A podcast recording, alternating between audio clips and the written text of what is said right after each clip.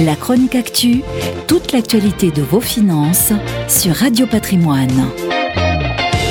Alors que la salve des publications annuelles vient de se terminer pour les entreprises du CAC 40, on peut déjà tirer un premier bilan chiffré, non pas de la crise malheureusement pas terminée, mais de ses effets sur 2020.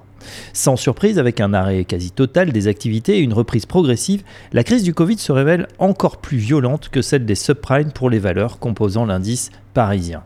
Les profits ont chuté de plus de 50% alors que le recul n'était que de 37% en 2008. Pour Brutal, le choc a été temporaire et surtout concentré sur le premier trimestre. Ensuite, les entreprises se sont adaptées et grâce au télétravail, l'activité est repartie.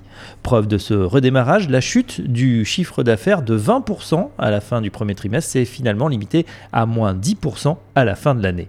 Et on peut espérer que le gros de la crise est passé pour les secteurs les plus touchés comme l'automobile, l'aérien ou encore l'hôtellerie. Pour les investisseurs, la crise a également coûté cher en termes de revenus. Les grandes entreprises ont coupé ou carrément suspendu leurs dividendes en 2020.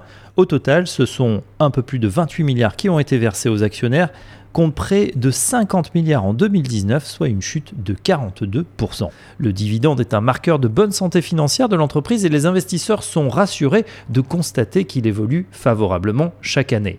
Or, à part Total qui a maintenu le versement du dividende malgré un recul de son chiffre d'affaires de 30%, 16 entreprises ont réduit leur dividende et 13 l'ont carrément annulé. Parmi ces dernières, on retrouve les valeurs bancaires sommées par la Banque Centrale Européenne de constituer des réserves.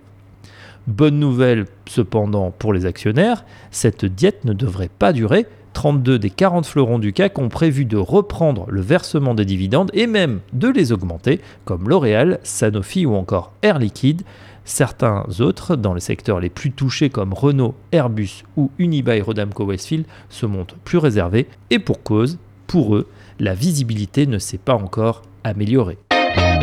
La chronique actu, toute l'actualité de vos finances sur Radio Patrimoine.